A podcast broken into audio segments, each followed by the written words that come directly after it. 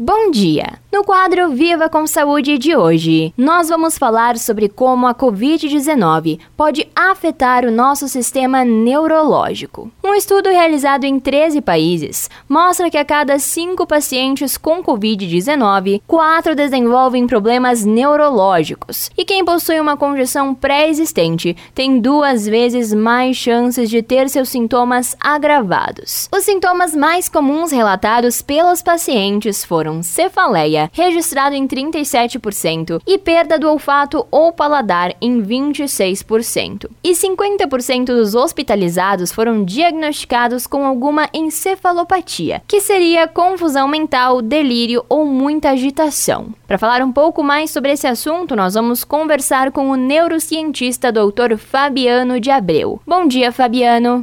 Bom dia, Fernanda. Bom dia, Serra Gaúcha. Então, doutor, conta pra gente, por que que isso acontece? Como a COVID atinge o sistema neurológico do paciente? A COVID-19, ela antes era um mistério maior, está deixando de ser um mistério, até porque a ciência ela continua estudando as consequências dessa doença. É uma doença severa, não minorizando outras doenças, há doenças piores, mas é uma doença severa que pode colocar a vida da pessoa em risco, principalmente devido a alguns fatores genéticos, nós não sabemos da nossa condição genética para saber as consequências que essa doença vai trazer.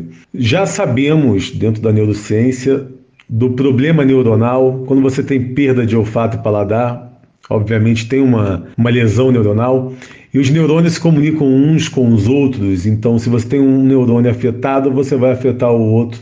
Seguinte e também as, os próprios problemas neuronais relacionados à doença, doenças severas, elas já têm como reflexo condições psicológicas que se afetam. E ainda estamos estudando em relação a essa condição neuronal de outras regiões do cérebro para que algumas pessoas possam ter problemas maiores do que as outras.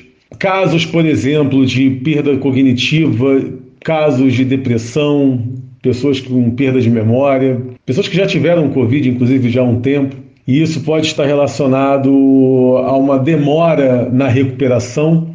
Lembrando que lesões neuronais nós não podemos afirmar que são 100% recuperadas, mas existem maneiras em que você possa trazer uma condição de vida, um bem-estar. Eu gosto de usar um exemplo é, imaginário. Vamos imaginar que você tem uma, uma vida em que você utiliza o cérebro de maneira mediana. E aí o Covid ele coloca esse mediano mais abaixo. Mas se você fizer uma plasticidade cerebral, se você fazer, fizer técnicas, treinamentos cognitivos, você pode ultrapassar essa barreira mediana. Ou seja, imagina que você está naquela barreira mediana, o vírus te coloca abaixo dessa barreira, mas você pode vir com práticas em que você pode ultrapassar aquela barreira mediana que você tinha antes de pegar o vírus e você melhorar a sua condição cerebral. Então, a gente não pode ficar também desesperado pensando que ah, minha vida não vai ser a mesma nunca mais. Se existem maneiras e técnicas para que você possa fazer uma plasticidade neuronal e trazer a sua vida, o bem-estar de volta ou até melhor do que antes.